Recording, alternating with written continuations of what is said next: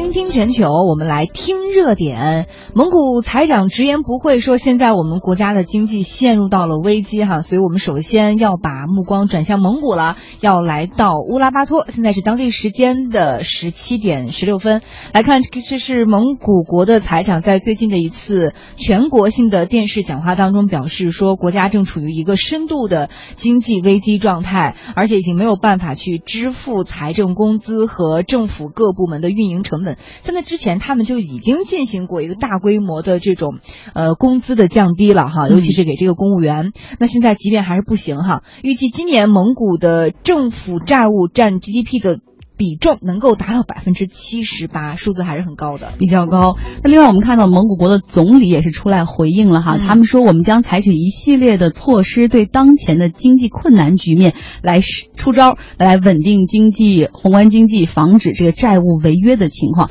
那我们来看看吧哈，这个蒙古经济到底是由怎么样的结构来构成的？都说矿产很多，嗯，他们那地方地广人稀，人又很少，怎么经济还会是这个样子呢？咱们来听听中国现代国。际关系研究院助理研究员黄宁的介绍。虽然呢，就是自然资源都比较丰富，我们众所周知，然后人口呢，其实也正在不断的处于不断增长这样的一个趋势，但是国内的市场呢，容量非常的有限，资金技术也是严重依赖国外，可以说它的经济发展受外部环境的制约和影响都是比较大的。对于蒙古国经济的构成来说呢，它的采矿业可以说是一个主要的支柱产业，可以说占到蒙古国内生产总值的一个百分之二十二，出口总额。基本上是依赖采矿业，是百分之八十到九十左右。虽然是它的这个资源非常丰富，但是出口的产品呢，由于这个技术和竞争力比较落后等原因，出口的都是原材料为主的和这个半成品为主。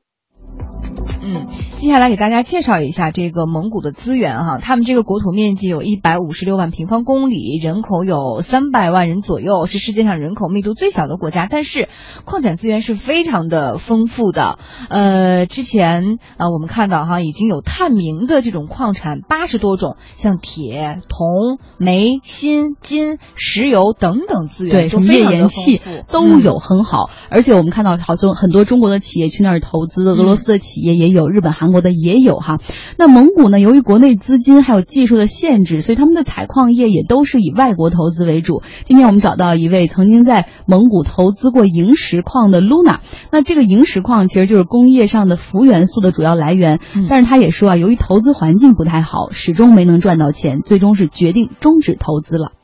我是感觉吧，蒙古自身的发展动力还是不足，都依赖于国外的这些投资，希望吸引投资到到自己的国内，然后去发展经济。主要他们的资源，矿产资源嘛，本地的企业开采的一部分很少，很多都是这种嗯外资的到当地去开采。中国和俄罗斯、日资也会在当地投，然后韩国也会在当地投，但是。我们当时它的投资环境不是很好，物流各个环节也不是很顺畅，然后跟政府的沟通什么各个环节也不是很顺畅。像我们当年投资，最后也撤出来了嘛。我估计他自己本身自身的发展动力也不足，工业呀、现代化产业、IT 什么这种哈，金融业不能说为零吧，反正也是很初级的阶段。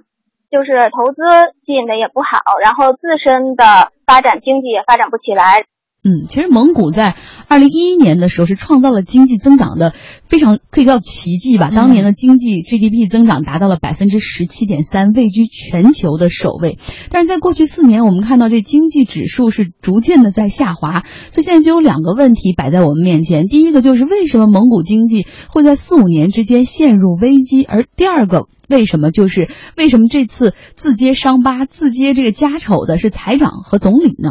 经济增长率已经降到百分之一点几，就是蒙币图格里克在过去四年里贬值高达百分之五十八。今年上半年，这个蒙古国全国的就十三万多家注册的企业中有六万多家已经